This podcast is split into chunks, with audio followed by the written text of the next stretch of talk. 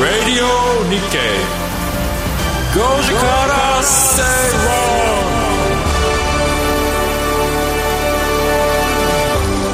4月17日月曜日時刻は5時を回りました。皆さんこんにちは吉崎誠二です。こんにちはアシスタントの内田まさです。今週も1週間が始まりました。さあと言いながらもですね、はい、なんか今日ちょっと寒かったです寒かったです。このところにしては。なんでしょうね空気感がねちょっとひんやりした感じがね、うん、ですよね。なんかまだ4月だなって感じですよね。このところでも暑すぎましたか、ね、夏日なんてね、うんでも土日がっつり雨降ってたじゃないですか。あ金土か。土砂降りでした。しかも昨日も結構降ったでしょ都内。うん。でも午前中朝まで？お昼ぐらいまで、うん、なんか土砂降りでこう窓からこう眺めてました。あ。肘をついて。昨日僕は千葉の方であのゴルフと言いたいところですがアウトレットにちょっと行って 普通でした。カンカンで行ってるでした。混んでたんじゃないですかすげえ混んでましたねすごいですもんね。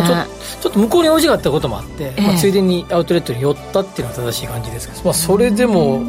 確かに東京の方はすごかったっていうね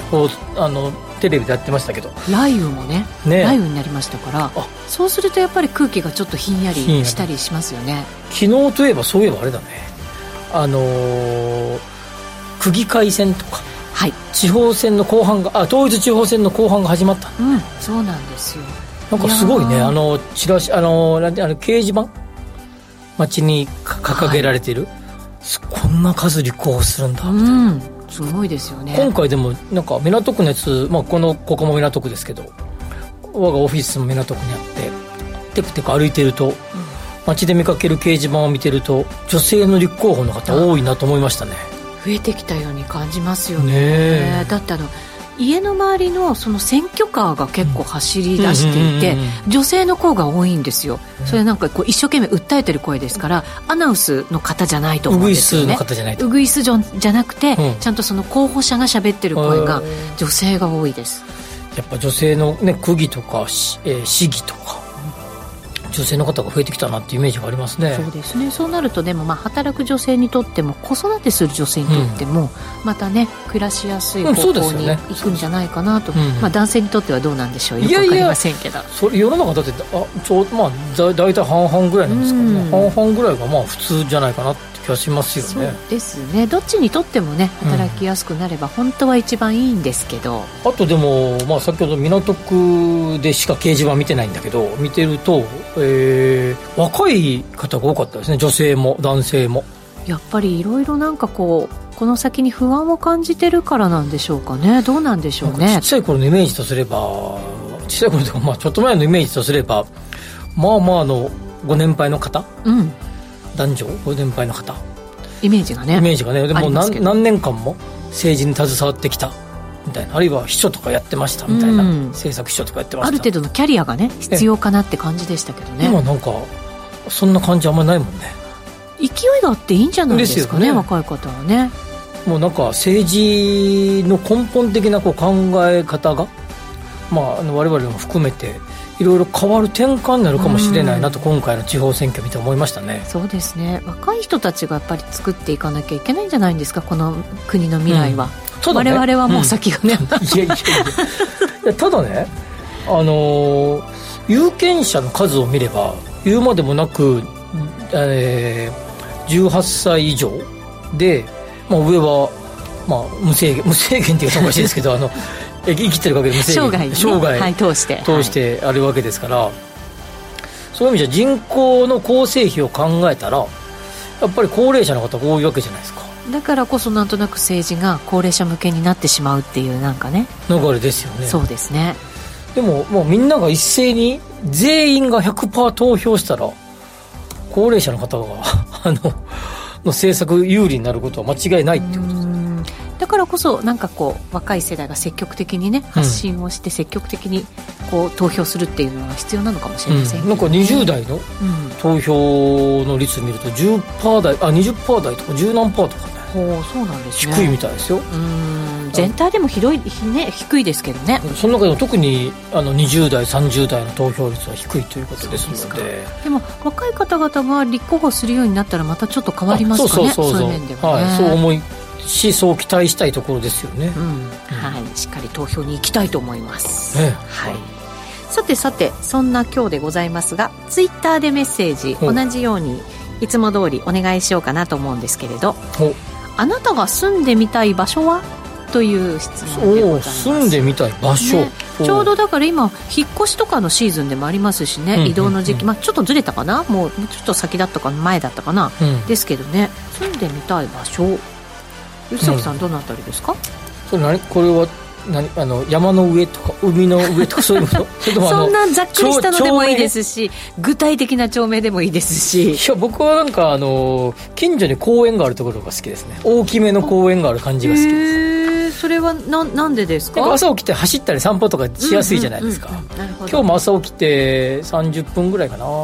走ったり歩いたりしましたけど、はい。その時にこうね車通りが多いところではなくてある程度こ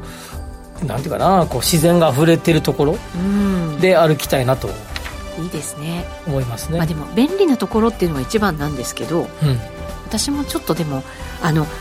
結構都内に住むと大きい道路に面しちゃうこと。おそれとははいまあ1本ぐらい入ったところみたいなの多いじゃないですか。まあ、それはあの用途地域の制限がありますからね。ね。高いマンションは全部そうですよね。そうするとやっぱりなんかこう埃とか結構ねすごいのでベランダとかに洗濯物とかやっぱりなかなかもう,、うん。もう何年も干してないよみたいな感じになるんですけど、なんかそういうなんかこう日の光を浴びながら洗濯物を干したりとかってするなんか開放感欲しいなと思ったりしますよ前が抜ね。けた加減ねねやっぱ僕はあの、まあ、なんつってもあのなんていうかなこうゆっくり過ごせる場所がいいですね、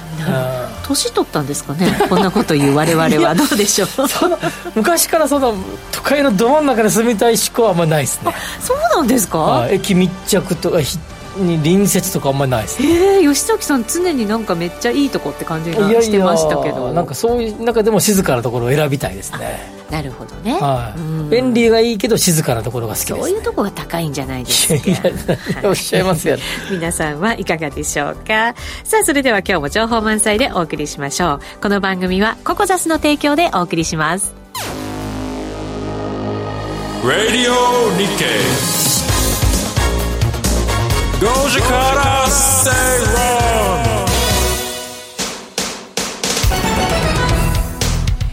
ラジオ日経では吉崎誠二の5時から正論をお送りしています。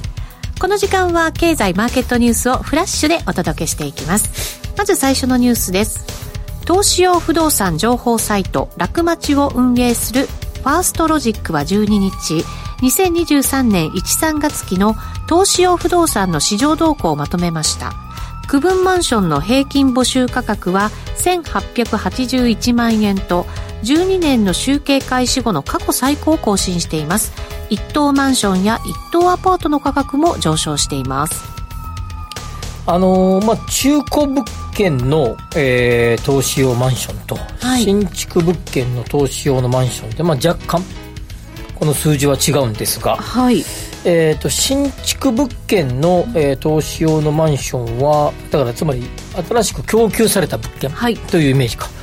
では22年はちょっと下がったんだよね。ん。首都圏の中でも。なはい。なんか首都圏で見れば。新築は。はい。はい。というのもこれはもうはっきりしていて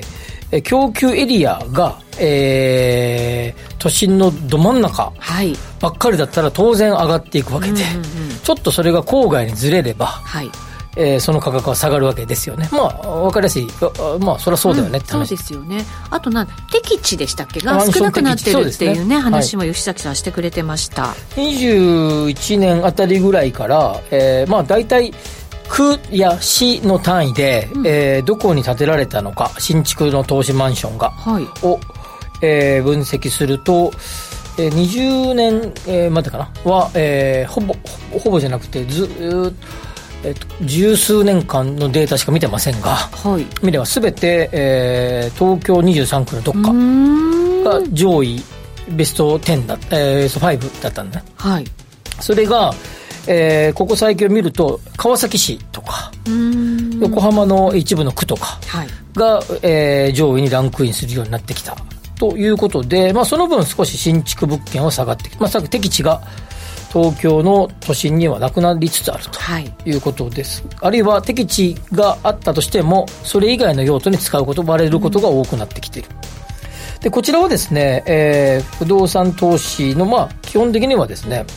平均募集価格というふうにこの日経新聞の記事にはありますので募集価格ということですので、はい、まあ、要は中古物件と、うんいうことですから。この募集価格っていうのは中古物件中古物件ですよね、はい、はい、なので中古物件の、えー、価格的にはずっと上がり続けていて過去最高の1881万円だったということですね。なるほど、はい、ちょっとそこだけえっ、ー、となんていうかな。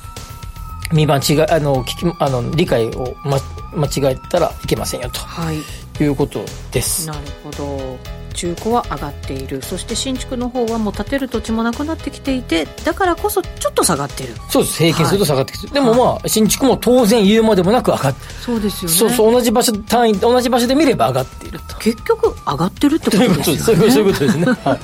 い、なかなかこれあれですね。やっぱり下がらないもんですね。まあこれはですねやっぱりまあ下がる要素があるとするならばあの金利がとかですね。まあいろいろな要素がありますが、ええまあ、今のところですね、まあ、あの株式以外のオルタナティブ投資としての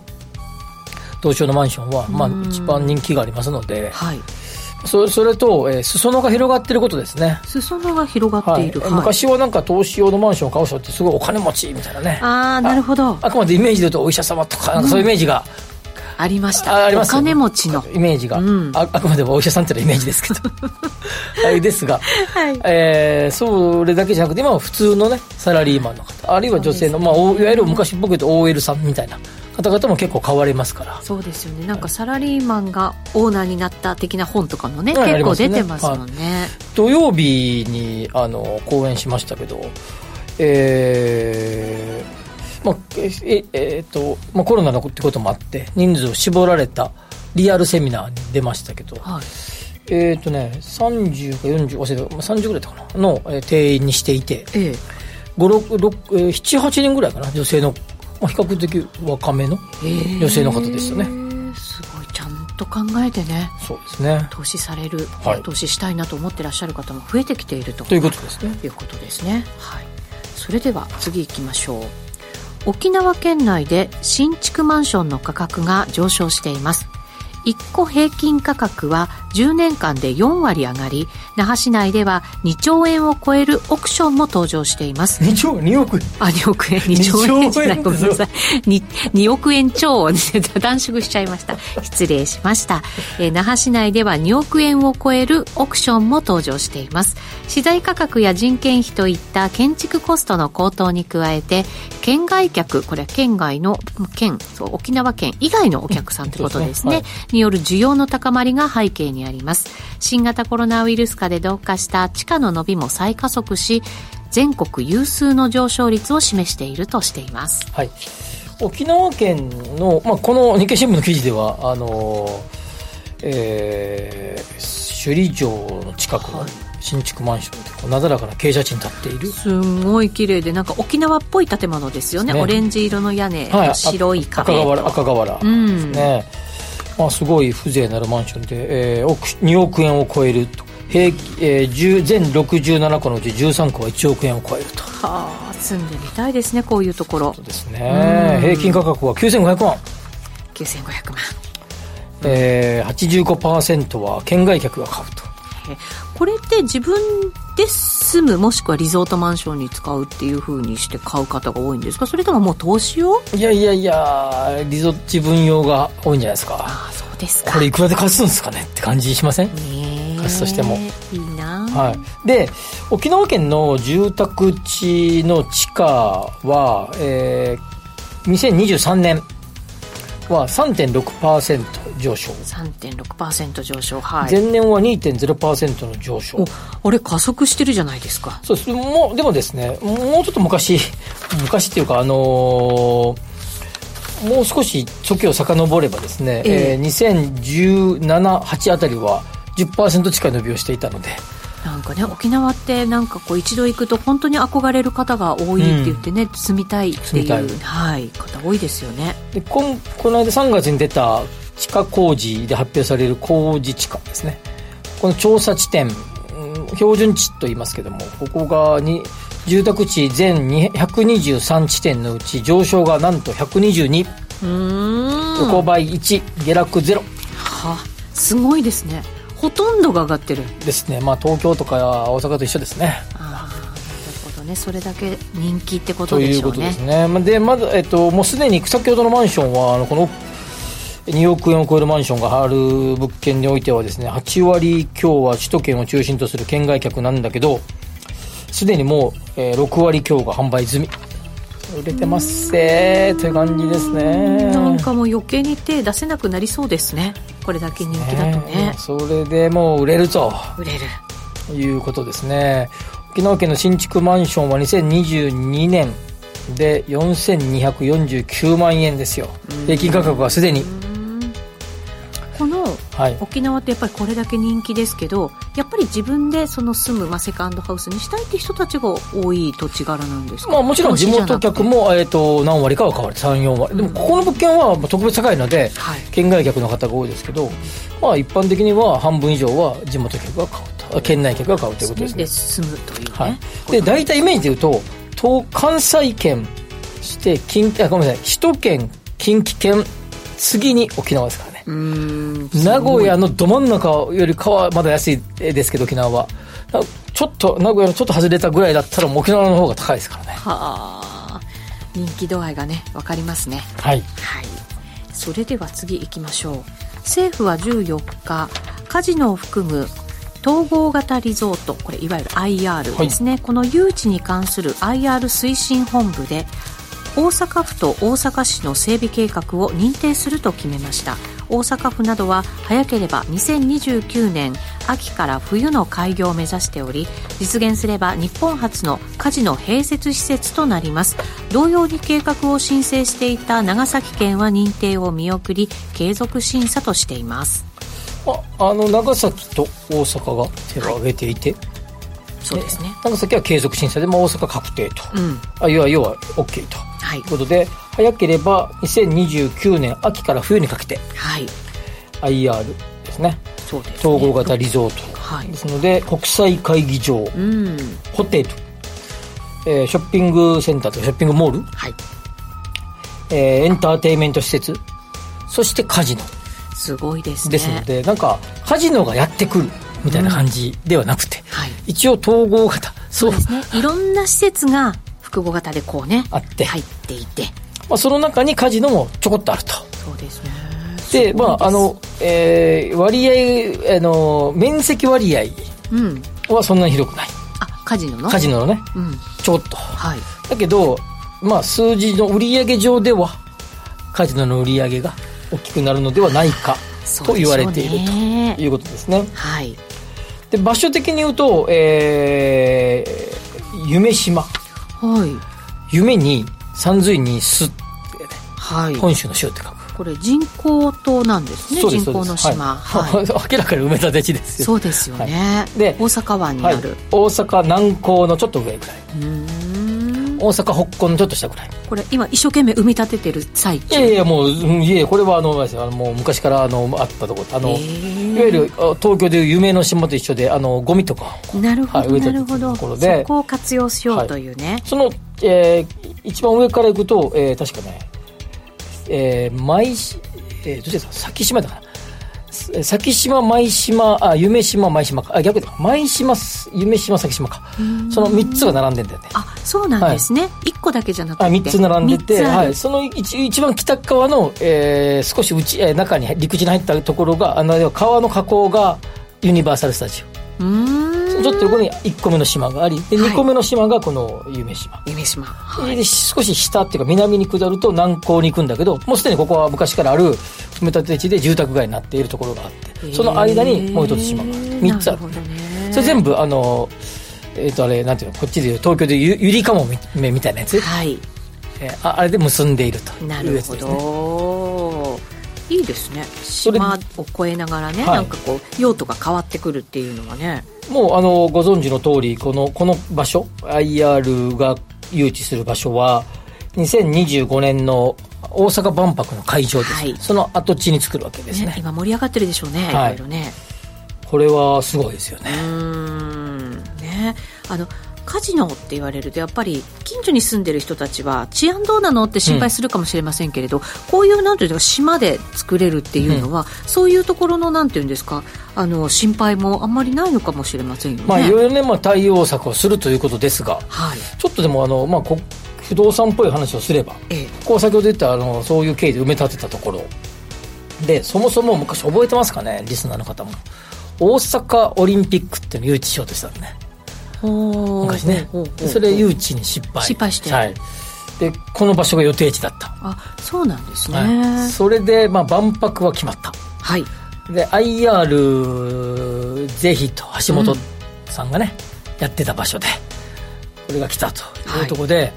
なんとなくこう、あそこ、なんか沖合にポツンと空き地があるぞ、みたいなところからですね、これでうまく利用が決まったぞと。まあ、万博は言うまでもなく一過性のもんじゃないですか。その期間だけですから、はい、そうですね。これは IR ができればこれはまあ半永久的にという言い方が正しいのかどうか分かりませんが、まあ、一過性のもんじゃないですからね。そうですね。そうすると、えー、大阪のあの海海の埋め立て北北港と南港の間の3つの埋め立て地がこれで活性化すると。うんすごいですね、ね、大阪だからインバウンドでもさらに盛り上がってくることがね、はい、考えられますよね長期間にわたって。おそらくですけど、まあえーと、計画細かく見たわけじゃありませんが神戸空港からも関空からも船で多分つなぐと思いますね。船で？はい多分そう相当近いと思いますんで船で運ぶっていいですよね、ね、なんかほら東京とかもやっぱりそういうこう船を活用して、やっぱり人を運ぶみたいなやつやらないとなかなかね、ね、はい、難しいっていう話ですけどね、船で多分関少なくとも関空は国際空港ですから関空からは多分船。まあ、神戸空港は国内空港ですけど、えーまあ、これも船で行くと、まあ、すごいすごい近いですよね。10分とか20分とかですよね、ね、はい、はい、そう思います。いやこれで大阪は空いてんじゃないですか？あもちろん反対の声もいっぱいあるでしょうけどね。うん。とそうですね、初期投資額1兆800億円経済効果年間で1兆1400億円雇用創出効果9万人もともとあの日本だとこういう国際会議場だったり展示場だったりってところも足りないって言われてるじゃないですか、はいはいはい、これもだから大阪にこういうの作るとすると東京結構取られちゃうところないですか、ね、そうですよね。いや逆に東京しかないのどうなのっていう議論もありましたからね。そうか、それはありますね、はい、なるほど。分かりました。ここまではフラッシュニュースをお届けしました。お知らせの後は深読み経済指標のコーナーです。Radio Nikkei. 5時から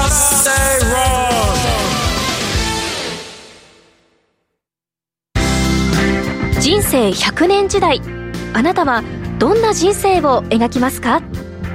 お金に困らない人生にしたい。やりがいのある仕事に就きたい。お気に入りの間取りの家に住みたい。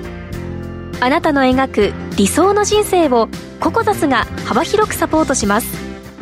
さまざまな資格を持った専門家がお金仕事住まいについて無料でアドバイス。一緒に豊かでワクワク生きる未来を作りましょう。詳しくは番組ウェブサイト右側のバナーからココザスホームページをチェック。農業に関わる方々と一緒に農業の未来を考えていく番組「アグリの未来」ポッドキャストで配信。農業に関わる全ての人を応援するとともに地球規模の課題を考えるきっかけとなる音声コンテンツです。ポッドキャストでしか聞けないコーナーもありますよ。詳しくは番組ホームページへ。5時から正論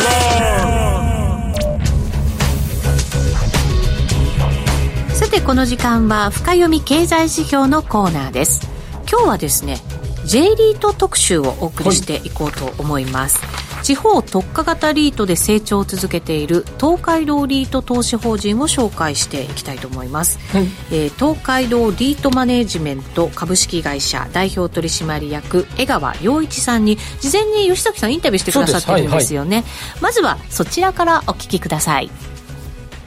それでは江川社長よろしくお願いします。よろしくお願いいたします。21年6月22日上場からもうちょっとで2年ってとこですか、はい、はい、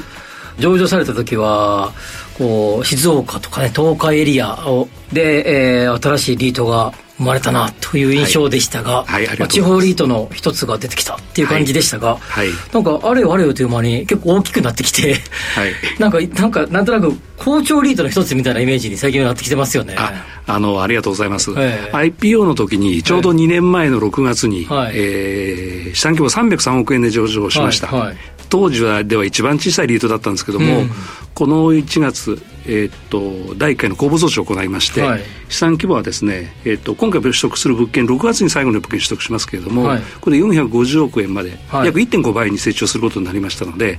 まずまず順調に、うん、あの成長できているかなというふうに思っております。なんか早い感じですよね。あの、えー、投資家の皆様とかですね、うん、えー、IR なんかやってるの話してるんですけども、上場してからやっぱり1年から3年で500億、うん、で5年程度で1000億を目指していきますというか話をしておりますので、はい、まあペースからすると順調かなっていう感じですね。なるほど。はい。まあでも、リスナーの方で、リート投資されてる方多いと思いますが、まあ東海道リートさんっていうと、まあ僕の印象も含めて言うと、ナブ倍率結構いいよね、いつも、みたいな感じで、まああの、星野リゾートさんとかね、もう少し高いやつありますけど、それでも、4月11日時点では、えー、全60銘柄中、ナブ倍率が1倍超えてるのが19銘柄。はい、そのうちで上からまあ順、まあ別にこれ順位をつけるもんじゃありませんけど、ずっと一桁の順位、ナブ倍率ナブ倍率が高い、リードとしては一桁、ずっといるっていうことで、まあそういう意味じゃ、期待度合いの高いリートっていうふうに、多分投資家の方は見ているということですよね。そうですね、非常にあの成長を期待されているということをですね、ナブなんかからも、まあ、投資口価格を見ても実感をしておりますので、期待に沿うように成長していかなきゃいけないかなというふうに感じております。ですね。はい、ナブ倍率高いやつって大体利回りが低かったりするんだよね。はい。はい、でも、えっと、4月11日時点の、えー、数字を見ると5.78%で、はい、利回りも取れてナブ倍率も高いっていう、はい。えー、もう、あの、まあ、お得めの、かお買い得銘柄みたいなイメージがとても強い感じはしますけれどね。はい分配金のところについてもですね、うん、当初の IPO の時に公募価格10万円でスタートしました、で年間すみません巡航分配金で年間6400円、はい、6.4%というもので作り込んできましたので、うんはい、それをですね IPO の時からご評価をいただいて、うんはい、長く保有していただいている方が多いんじゃないかなというふうに思っております。ど,、はい、どうしてそういうようなリートになったかということを解き明かしていきたいなと思うんですが、はい、ポートフォリオは6割7割ぐらいは東海3県に所在してるっていうことでいいんですかね、一応ですね運用ガイドライン上は、静岡愛知三重の3県で60%以上、はいはい、でもうちょっと広く言いますと東海道地域プラスその沿線、はい、千葉県から兵庫県ぐらいまで、はいはい、ここで90%以上投資しますっていう格好で、はい、運用ガイドライン定めております。なるほどなるほど。で現状のポートフォリオですと静岡愛知三重この私どもが重点投資地域としているこの3県で100%になっております。現在は。現在は100%です。この後は、はい、えー、その先ほどおっしゃられたそれ若干それそれからもう少しちょっと範囲を広げてっていう感じです、ね、なるほどなるほど。そういうことなんですね、はいかりました。なんかでも、あの、スポンサー企業の名前をずらっと見るとですね、まあ、はい、あの、メインスポンサーは吉子さんですよね。はい、まあ、あの、多くの方ご存知だと思いますが、あと、えー、静銀さんとかですね、はい、えー、静岡ガスさんとか、鈴代さんとか、はい、ザ・静岡銘柄みたいなイメージですが、はい、でも、あえて名前は東海道リートにしてるっていうことは、はい。静岡リートではなく東海道リートということは今おっしゃられたように、はい。はい、まあ、広く取るぞということなんですね。そうですね。ただあの私どもはその首都圏の都心部だとか、うんえーと、名古屋県とか大阪京都とか、はい、そういうところでですね例えば入札に参加して積極的に資産規模を拡大しようっていうことを全く考えておりませんで、スポンサーが開発している物件でそのエリアのものがあれば取っていきたいとか、うん、あとはあの相対でお取引ができて、はい、利回りが確保できるようなものでしたら取っていこうという格好で、うん、特に入札に積極的に参加して資産規模を拡大していこうっていうふうには考えておりません。なるほど。その辺の戦略等もあってですね高い分配金利回りを維持できているかなというふうに思っております。なるほど。はい。ポートフォリオに組み込まれているアセットは、はい、えー、生活インフラアセットと産業インフラアセットっていう分け方が IR 資料とか出てきてます、はい、ホームページ上とかもね。はい、生活系っていうと、まあ、住居、はい、あとは商業ですね。商業。商業施設、はい、産業系というと？産業はですね私ども多いのは物流ですね、はいはい、それだとオフィス、はい、この辺を一応産業系っていうふうに私ども呼んで今どのぐらいの割合ですか？大体で。えっ、ー、とですね IPO 当時はですね、うん、生活インフラアセットが大体全体の3分の2、うんうん、残り3分の1がその産業インフラアセットだったんですが、はい、今回の第1回目の公募増資でですね、うん、大体おおむね半分程度ぐらいになりました。半々ぐらい。10%ずつぐらいですね、うん、まあ、でもあのあれなんですね。そのエリアはある程度こう絞ってるけど、はい。えー、アセットタイプはあんまりこう絞ってない、はいっていうイメージですか、うまく組みうまく組み合わせてるっていうイメージですか、はい、そうですね。あのヨシコンの開発案件も、うん、これはあの物流にとどまらず、うん、住居系も取りありますし、はい、商業施設等もありますので、そのスポンサーの開発物件パイプラインなんかでいろいろやっぱりアセットがいろいろ違ってきますので、はい、あまりそれにこだわらず、いいものは取っていきたいなっていうふうには考えています。外の物件も含めてですけれども。結構でも静岡や東海エリア、いろいろな、あのー例えば底地だけをとか、はい、ここの、えー、10件だけをとかみたいな、はい、あそことか入れると目立つんじゃないかなみたいな、例えば空港とか 大きな、はい、えー、工場とか、はい、ああいうのも組み込まれるとどうなのかなと思うんですが、ああいうのってやっぱりあれですか、利回り的には合わないってことですか？いや、そんなことはないんですけども、うん、あのいろんなことを吉コンの方でも検討はしているようなんですけども、今のところそういう物件を踏み入れてないというところでございます。なるほどなるほど、で、えー、やっぱり、えー、このエリアとなるとですねどうしてもやっぱり聞いておきたいことが一つあって、はい、やっぱりそれはいつか来るかもしれないと言われている地震ですね。はい。まあ、おそらく多くの、えー、投資家の方がそれを一番危惧されていることだと思いますが、その辺についての、えー、対応策っていうのはどんな感じなんですか、はいあの地震についてはですね、はい、これはあのいろんなところからよく質問をいただいております。でしょうね。やはりあのこの東海地域というと南海トラフとか、はい、そういうのを想定されてですね、はい、必ずと言っていいくらい質問が来ております、私どももですね株主投資家の皆様にお配りしている資産運用報告の中にも、あまりにもその質問が多いものですから、この対策がこうしておりますという文章をですね、入れてお客様の方にはちょっと第2期の資産運用報告ですけども、掲載させていただいております。はい、どんな内容ですか、えっとですねご、ごく当たり前の J リーとしてみれば当たり前のことなんですけども、はい、あの私どもに限らず、その J リートが保有している物件は、うん、新耐震設計の建物だとか、はい。えー、耐震公共工事済みの建物といった地震対策ができている建物がばかりですね。はい、で特に通りともですね例外ではなくて、うんえー、っと地震対策として各社さんもやっていただいているあの地震 PML っていうのをですね、はい、損害保険会社の方から取ってるんですけども、えー、っと大地震による損害被害額がどのくらいかっていうのをですね評価する指標を用いてですねリスク管理を行っています。はい。と東証時のですね東海ドリートが持っている保有物件は、うん、えっと、この評価の中でですね建築上の被害はですね軽度で簡単に修復が可能であるというようなことで各物件ご評価をいただいていて、はい、この PML 値っていうのはですね、うん、ちょっと専門的になりますけども、はい、15%を超えてくるとうん、えー、っと地震保険を付保しましょうということで各社さんやってると思うんですけども、うん、私どもの物件で今これを超えている物件はございませんので、はい、特にですねあの他社さんと同じようにですね地震保険対策をやっておりますけども、一つやることはあのポートフォリオをですねあの分散しております、はい、静岡愛知三重のこの3県でに分散をしておりまして、うん、実はのこの3県って非常に 広くてですね、あの東京なんかに比べると面積でいうと大体8倍とか9倍ぐらいあるような、はいはい、そういう地域なもんですから、はい、このポートフォリオ全体での PML っていうのも評価していただいて、うん、これはあの J リート平均の2.8%っていうことでですね、はい、非常に低い数字をいただいております、でまたあの物件の開発だとかですね物件を取得するときにもですね、はい、ハザードマップ等を確認をしながらですねそこは慎重にえーと、検討しております。なるほど、はい。まあ、物件の、えー、を、まあ、組み込む際に、はい、それはもう何を、まあ、ど言い方あれですけど、はい、まあ、どちどうせ言われるだろうとい。うことで、だったら徹底的にやろうぜとい。うような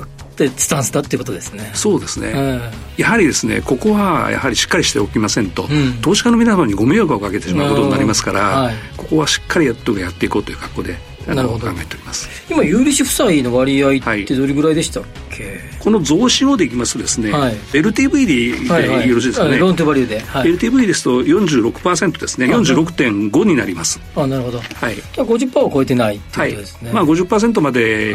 とのそのようなんですかね。借り入れ余力っておかしいんですけども、はいはい、それをですね使ってですね、はい、えっ、と取り入れるもの物件があればこのレバー使って取っていきたいなというふうには考えております、なるほど、はい、もう日銀さんとかもねあの、はい、スポンサーに入ってるってことですからね。それはやっぱきっちりと チェックしてるってことだね。はい、はい、なるほど、はい。それともう一つですね、はい、えー、まあ、開発して、はい、それを開発し新たに開発の段階から、はい、えー、まあ、スポンサーそしてリードも関わりながらえー、ポートフォリオに入れる物件を、まあ、検討している、いくと、いうスタンスっていうのは、はい。まあ、他の会社さんもやってるリートもありますけど、はい、それほどあの結構積極的にそれを打ち出してるリートってそんなに多くないと思うんですけど、うん、そのあたりはどうですか、静岡の方でもですね大きい物件がやっぱり出てくれば、うんはい、えーと、吉コン単独だけじゃなくて、はい、今回私どもサブスポンサーが全部で8社ありますけれども9社ありますけれども、そこのとことも連携をしながらですねえー、取得を今目指しております。なるほど。はい。分かりました。これこの後今今期だから今はい、今始まってる期が、えーはい、3320円ですか、はい、予定配当分配金が、はい、次も予定も出てましたよね。なんか、はい、大体ほとんど同じぐらいの金額でしでしたよね。確か。あのだ今走ってる期は第4期になりますけども、ここはあの3320円でございます。はいはい、で第5期は3337円を一応公表させていただいております、はい、その後ぐらいはどんなようなイメージでそあの、はい、見込まれてるんですか、えーとね、計画的には。この第5期まではいいんですけどもいいですけど第6期に入るとことつ効果がちょっと出てきてしまいますので、ちょっとこの辺の影響がありますけれども、今までのその IPO の時の巡航分配金を3200円先ほど申しました年間の6400円、これをですね、えーと、3300円、うんえー、年間でいうと6400円だったものを6500円から6600円にちょっと上げていこうという格好でですね、はい、今社内の方では話を進めておりそ,、まあ、そういう格好で一応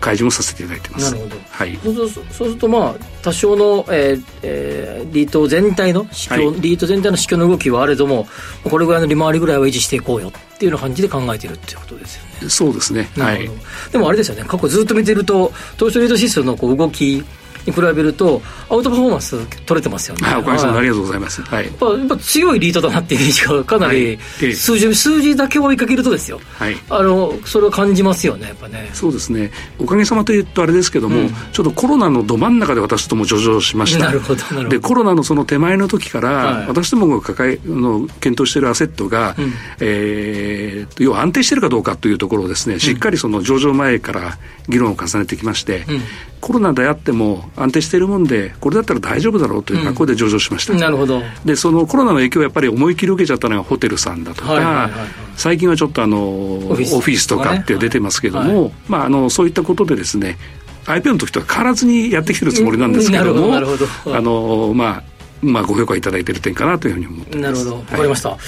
じゃあ最後にリスナーの皆さんにメッセージをちょっとしていただきたいなと思います、はい、ありがとうございます。あのおかげさまでですね一昨年の6月に上場をしてですね、えー、となんとか、えー、とやってきております、うん、今後ですねあのますます成長していきたいなというふうに思っておりますので、うん。ご支援のほどよろしくお願いしたいなというふうに思っております。はい、で2024年からはですね、新ニーサもまた始まりますので、ね、はい、あの資産運用の一環との中でですね、私どもの投資口もご検討いただければというふうに思っておりますので、どうぞよろしくお願いいたします。はい。はい、それでは江川社長ありがとうございました。はい、ありがとうございます。ありがとうございます。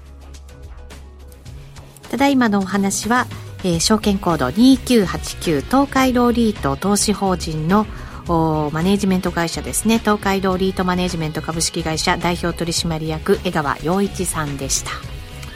さん明るい方でした、はい、あの終わった後も結構喋りましたけどあのもともと金融マンの方ですがまあ離島金融か ですがあの、はい、すごく明るい方で話して楽しかったです。もうあの歯切れよいお話だったと思いますね、うん、そうですね。分かりやすく、ね、なかなか聞きにくいことも聞いてみたんですけど、あのツイッターでも頂いてますけど東海道とか、まあ、三重とかね。あ三重静岡とかね。地震がね。地震がね愛知とかねって言われてるところですので、えー、ってことを、まあ、結構早めにぶっちゃけどうなんですかって聞くとですねいつも聞かれるんで、もう、えー、ああでこうでこうでであの本編で聞いていただいた通りですがあの IR 資料にも必ず載せるようにしてますという話をされておりました、まあ、かなりパフォーマンスのいいリードなんですねずっとね、はい、えー、ということで、まあ、あの分配金利回りも高い。割にはですねナブ倍率、まあ、PBR ですね、うん、も高いというですね、まあ、期待度合いが高い、えー、リートということで、えー、今日の、えー、株価が投資口価格が、えー、11万5000円ちょうどということで今日で5.79%ですのでまあなんかいいえー、利回りのリートですね、うん、以上ここまでは深読み経済指標のコーナーでしたお知らせを挟んでワクワク人生ここザスタイルのコーナーです。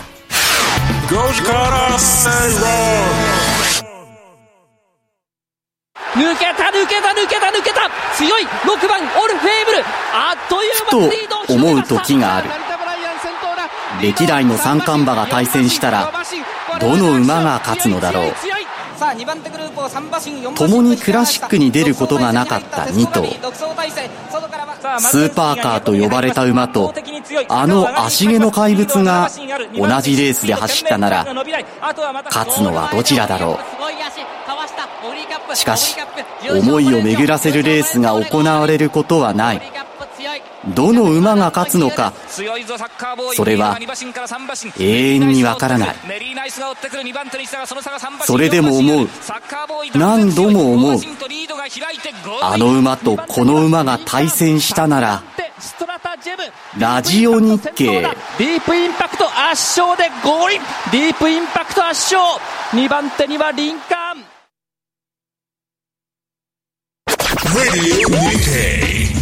Radio Nikkei 5時から正論この時間はワクワク人生ここザスタイル、はい。人生100年時代を豊かでワクワク生きるためには一体どうすればいいのか。このコーナーでは結婚やお子様の誕生転職リタイア住宅購入など個人のライフイベントを充実させるヒントをリスナーの皆さんと一緒に探していきます。さて今日のテーマ不動産投資のトレンドについてということです、あの冒頭のニュースでもやりましたが、はい。東証のマンションの価格が上がっているっている。っていうの話をありましがありました、まあ、つまりこれと、まあ、東証のマンションって、まあ、その多くは、まあ、いわゆるワンルームマンションだと思うんですが、はいえー数でいうと、まあそれが平均単価もいいえー1881万円でしたので、まあほとんどワンルームだと思いますね、多くはね。なるほど。で、えーそれがすごく高いので、まあ、い今はですね、ここでまあ株でいう利確をしようとうん。する方もまあいるということですね。上がって上がっているので。うん。それで、まあ、ワンルームマンションをある程度、まあ、いい値段で、えーまあ利えー利益確定させておいて、まあそれを、えー全部売るかどうかは別として、まあ、何個か売って、えー一棟ものの物件に変えようというする方も、まあ、例えば、えーまあ、さっきの1881万っていうのは、まあ、首都圏全体ですから、まあ、都心だけで見れば3000万ぐらいは超えると思いますので、場所によっては差がありますもんね、3つ売ればですね、まあ、ざっくり、まあ、9000万、まあ、1億って感じですから、まあ、そこそこな感じの一棟物件が買えると。特にまあ木造系だったら十分買えるような感じということで、まあ、一旦、まあ、ワンルームマンションの利確が、まあ、見見え始めてきた。一方で、まだまだ上がりそうな雰囲気でしたよね、さっきの雰囲気見てても。ねはい、記事見ててもねだっ。てまだ過去最高ですよはい。なので、まあ、まだまだそれを買う人もいっぱいいらっしゃるので、まあ、ここから上がりそうってこともありし、キャップレートの将来、えーこの後予測、えーえー半年後予測とか見てても、まだ下がるっていうことですから、えーそう考えても、ワンルームを買う人もまだいる。でまあ、一旦利確しようとする人もいる。ということで、まあ、えー一棟物を買う人が増えてきているということですね。そこで区分マンションのいい一部屋、えーまあ、いわいわゆるワンルームマンションと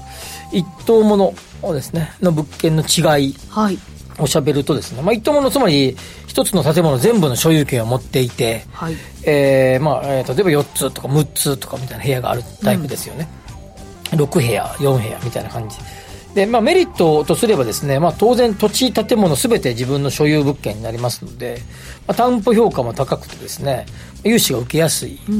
くなるということとともにですね、えーまあえー自分の、えー一つの建物の中で複数室ありますからその中で分散が効くということですおねーなるほど。補空室い合っている。ですね。空室が出てもいうことですね、はい。一方で、えー区分マンションの方はですね、えーまあ、投資金額がまあ少なくて済みますよね。明らかにそう明らかですよね。あと管理もまあ楽ですよね。うん。まあそこそのたくさんよりはね、はい。一個の方がね。占有部分だけしか考えなくていいですから、はい。一棟持つと、えー全体を考えなきゃいけませんので、まあ、周りの外交とかね、うんというので、まあ、あと流動性が高いっていうのも区分マンションの特徴ということになります。はい。はい、で、まあ、どっちも一長一短あって、まあ、一方でデメリットだけ喋ると、まあ、と一棟ものは当然高いと。高いですね。いうことですね。ええ。あともう一つがですね、えー利回りが後方によりばらつきがあります。これ木造系とか RC 系とかかで、まあ、多少ばらつきがあったりしますので、ね。はい、ある程度、えー、専門性の高い業者さんから買う必要がある、うん、というところで、まあ、低いからダメ高いから良いということではありませんので、まあ、これはリスクの先行ですので、どちらがいいということではありませんが、まあ、ある程度目利きのできる業者さんから買いたいところだよというところですね。はい区分マンションのまあデメリットを上げるとするならば、一室だけだったら当然空室になるとゼロですよ、そうですね、困っちゃいますね。困っちゃいます。うん、ででもう一つですね、一つだけの、僕もあの何部屋か持ってますが、一つしかなかった頃に、まあ、メリットこれ、あの、なんていうの、収益これだけかいと。ローンも払ったりするとちょ、ちょろっとしか残んないというふうですね。あと節税も、これだけ？みたいな感じで、まあ、あんまり美味しさが享受できない。なるほどね。まあ、これ4つ5つぐらい持った時に初めてなんとなく感じるところですが、まあ、1個だけじゃまだって感じがするので、はい、まあ、あの本当にまあ年収が400万500万ですみたいなサラリーマンの方にとってはあれかもしれませんが、まあ、例えばさっきのね例えば一例投げたお医者さんの話をしましたが、まあ、そういう方にとってはですね一室ではそんなにメリットは感じられないと、ね、いくつか持たないと、はい、うん、ということが言えるんじゃないかなというように思います、はい、まあ、どちらがいいというわけじゃありませんが今言ったように利確が結構まあ目立ち始めてきた。そしてそこで、えー、そういう状態の方々が一等ものを買い始め中古でね新築も含めて買い始めてきた、はい、